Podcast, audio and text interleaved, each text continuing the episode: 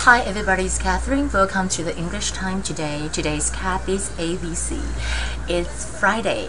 Thank God it's Friday. Well, how's your Friday? Mine is great. I finished recording three segments of 新闻万岁 and also because the rating was very good yesterday and all of us have uh, 东区粉圆. It's um, Taiwanese 珍珠粉圆. Um, maybe you're from China. I would like to see that, but it's a little bit sweet. I'm not sure whether I would eat it or not. It looks very delicious. You see, very delicious. 这个就是我们讲的那个啊，我真的很想吃啊，but I try have to control it because I lost. Yesterday I lost one kilogram, right? Today I lost another half kilogram. So I want to keep up the good work. Anyway, and then there's one of our colleagues. Um, his wife just had a baby. It's a lovely daughter. So we will have the cake. It's a Taiwanese tradition. Mm, it's very good. It's a honey cake we have. But honey cake originally come from Japan. Um, um, 长崎怎么念呢、啊？呃，长崎的 Japanese Yakasai? I don't remember. How? Anyway, um, today I want to talk about something look a little bit easier, but it's um, very useful in your daily life.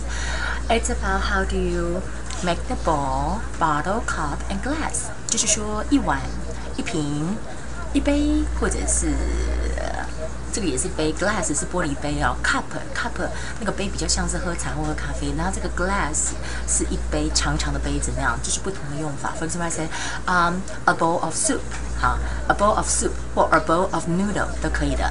A bottle of soda，a bottle of soda 就是说一瓶什么，or a bottle of milk。Two cups of coffee，注意我要用 plural 复数啊，two cups of coffee or two cups of tea。Two glasses，这个。因 glasses 后面呢，g l a s s 后面的复数要变成加 e s of water，OK？You see cup 跟 glass 我们在中文都是讲 啊一杯什么嘛哈，一杯水，两杯水，可是它用的就不一样，因为你的 cup 很少拿来，就是矮矮的圆圆的那个不会拿来喝水，那就是喝 coffee and tea，and real glass 是透明的玻璃的，对不对？然后它是你也不会拿，比较不会拿来喝咖啡嘛。当然，of course in the some of the restaurant here in Taipei for the iced coffee we really have something like a glass and look very nice um, but it's a cultural thing it's just, just they just use um, two cups of coffee or two glasses of water okay for example I said I bought two five cans of soda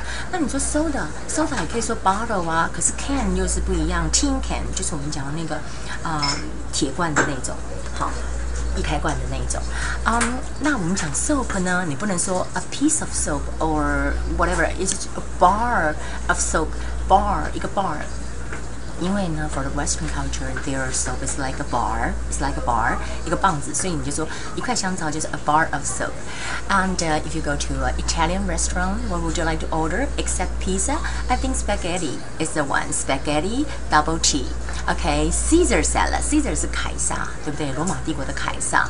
Caesar salad 这个要 capitalize. C A E S A R. Caesar salad is a salad with um some um, vegetable and you have some um, cheese Italian style you know white creamy dressing on it so what I say the dressing 就是说呃，可能是 肉的 dressing，也可能是 salad dressing。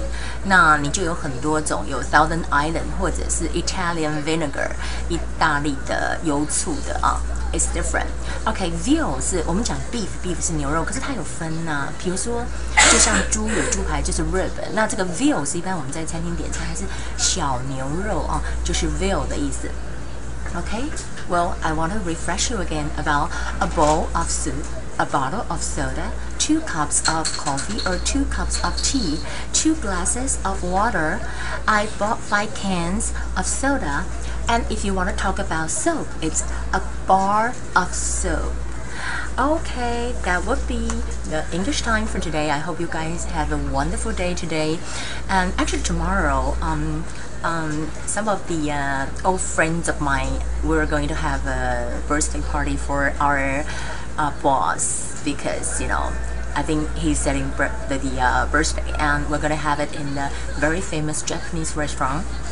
And um, maybe uh, some of the um, anchors uh, or uh, chief editor from all networks, TV networks, because you know we used to work for TVBS and now we go to different stations, so it's kind of like a, we reunion. Okay, 大团圆呢. And also on Sunday, I have a plan. I'm gonna take David and Jennifer to a show. And what kind of show is that?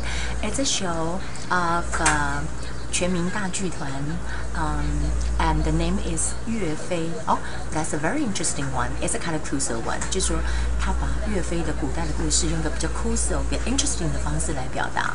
I hope I can share with you on Monday. I hope you have a great day. I'll see you again. Bye.